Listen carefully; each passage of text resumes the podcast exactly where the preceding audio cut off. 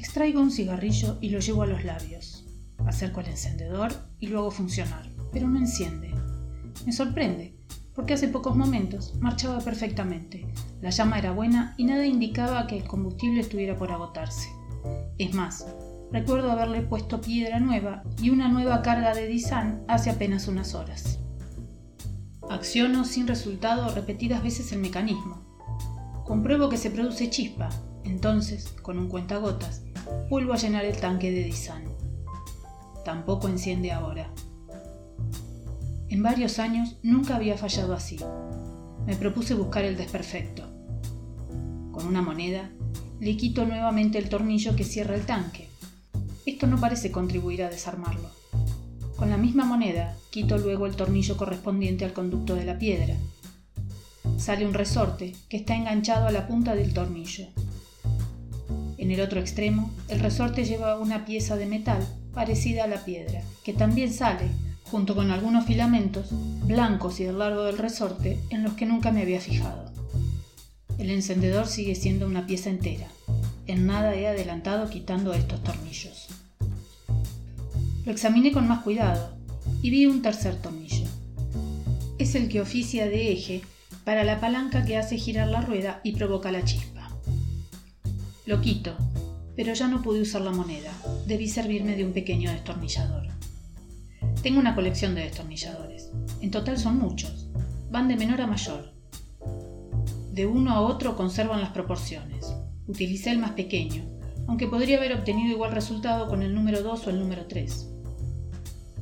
Salen algunos elementos.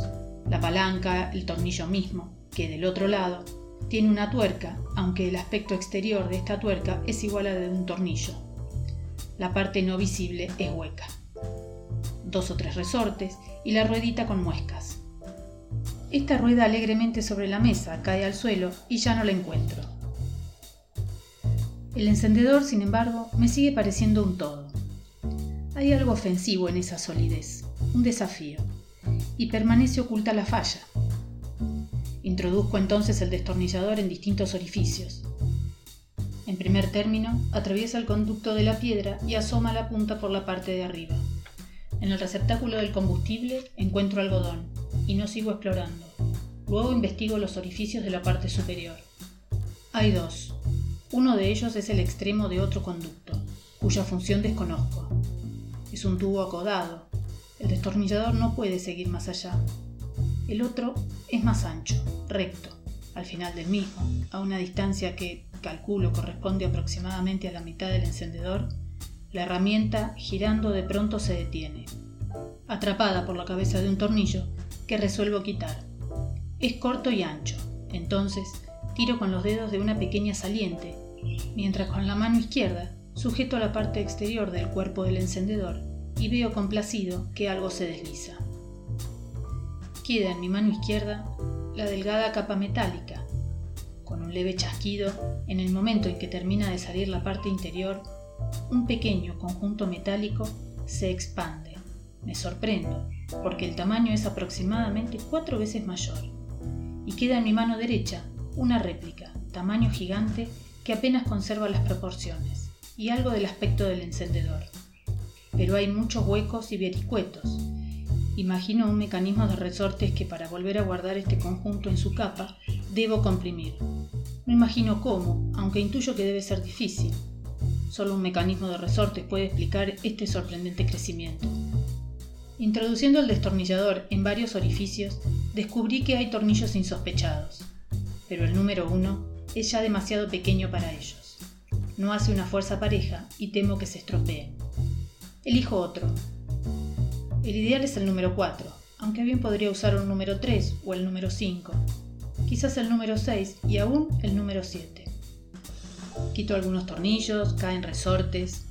De un conducto salen una pieza metálica entera, aceitada, que parece un émbolo, y un par de ruedas dentadas. Descubro que el conjunto consta también de dos partes, una externa y otra interna. Cuando no encuentro más tornillos, procedo a separarlas por el mismo procedimiento anterior. El fenómeno se repite con puntualidad y obtengo una estructura aproximadamente cuatro veces más grande que la anterior, y 16 veces más grande que el encendedor, pero el peso es siempre más o menos el mismo. Incluso diría que esta estructura es más liviana que el encendedor entero, lo cual a primera vista puede parecer extraño, especialmente cuando se sostiene en la palma de la mano. Es lógico, por ley el contenido tiene que pesar menos que el encendedor completo, a pesar de que su tamaño, mediante el ingenioso mecanismo de resortes, puede aumentar y por ello parecer más pesado. Me decido a quitar el algodón. Parece estar muy comprimido, lo que explica que el disán se conserve tantos días en el interior del tanque, mucho más que en otros encendedores. El tanque ha crecido proporcionalmente y ahora el algodón está más flojo. Contenido, compruebo, equivale a muchos paquetes grandes. No me ha costado trabajo quitarlo, porque mi mano entra entera en el tanque. A esta altura, pienso que me va a ser muy difícil volver a armar el encendedor. Quizás ya no pueda volver a usarlo, pero no me importa. La curiosidad por el mecanismo me impulsa a seguir trabajando. Ya no me interesa averiguar la causa de la falla, y creo que ya no estoy en condiciones de darme cuenta dónde está la falla, sino llegar a tener una idea de la estructura de ciertos encendedores. No uso ahora destornillador para investigar los conductos. Mi mano cabe cómodamente en la mayoría de ellos. Es curioso el intrincamiento de algunos, semejantes a un laberinto, mi mano encuentra a veces varios huecos en el mismo conducto, explora uno, que no es más que el principio o el final de otro conducto, y que a su vez tiene varios huecos que corresponden a otros tantos conductos. Hay menos tornillos y también en apariencia actúa una menor cantidad de resortes. Siguiendo con la mano y parte del brazo uno de los conductos y algunos de sus derivados, llego a un lugar que parece estar próximo al centro de la estructura. Allí mis dedos palpan unas bolitas metálicas. Tienen la particularidad de estar sueltas a medias, como la punta de un bolígrafo. Puedo hacerlas girar empujándolas con el dedo. Presiono con más fuerza sobre una de ellas y se desprende la lámina metálica que la sujeta. Comienza a rodar por los conductos y cae fuera de la estructura. Observo que su tamaño es como el de una bolita de las que los niños usan para jugar. Caen muchas, 10 o 12 o más. Tomo una de ellas y me sorprende el peso. Parece que fuera una pieza entera, pero de ser así, no me explico cómo pudo caber dentro del primitivo tamaño del encendedor. Pienso que probablemente también se haya expandido mediante un sistema de resortes. Me sigue llamando la atención el peso.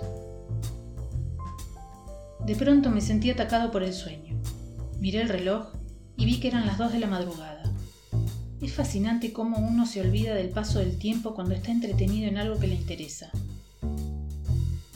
Pensé que debía irme a la cama, pero no puedo abandonar el trabajo. Quiero llegar, me propongo, a descubrir la última estructura. O a que el encendedor se desarme en su totalidad, se descomponga en cada uno de sus elementos. Ahora, después de un par de operaciones mediante las cuales vuelvo a separar la estructura en dos, una capa o cáscara y una estructura cuadruplicada, el encendedor ocupa más de la mitad de la pieza.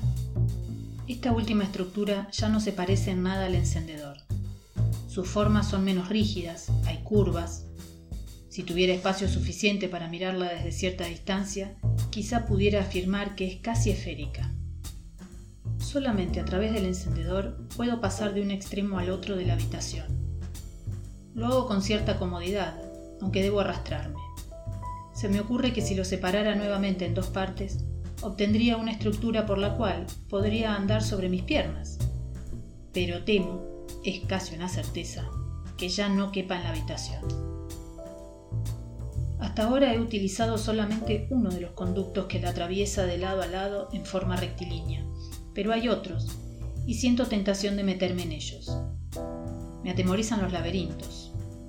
Tomo un cono de hilo, ato el extremo a la manija de un cajón de la cómoda y me introduzco en un conducto, que pronto tuerce la dirección y me lleva a otros. Son blandos, sin dejar de ser metálicos. Más que blandos diría muelles. Todavía se presiente la acción de los resortes. Me maldigo. No se me ocurrió traer una linterna o al menos una caja de fósforos. La oscuridad se hizo total. Llevé trabajosamente la mano al bolsillo del pantalón y solté una carcajada. Un movimiento reflejo. Buscaba el encendedor en el bolsillo sin recordar que me encuentro dentro de él. Debo regresar a buscar la linterna, pensé.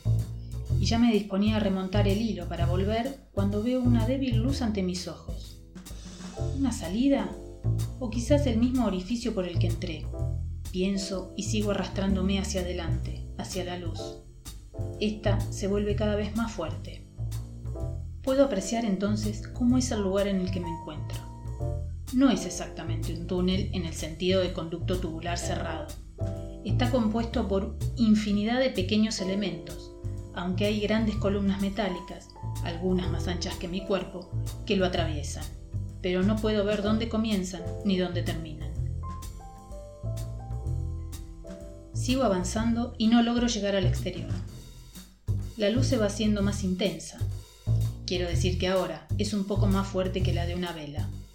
No logro aún localizar su fuente.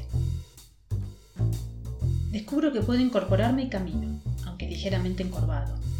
Escucho gemidos. ¿Es la calle de los mendigos? pienso. Y doy vuelta a la esquina y veo la luz de frente, un farol, y por encima las estrellas. En efecto, hay mendigos suplicantes y con ulceraciones en brazos y piernas. La calle es empedrada y empinada. Los comercios están cerrados y las cortinas metálicas bajas. Debo buscar un bar que esté abierto, pienso. Necesito cigarrillos y fósforos.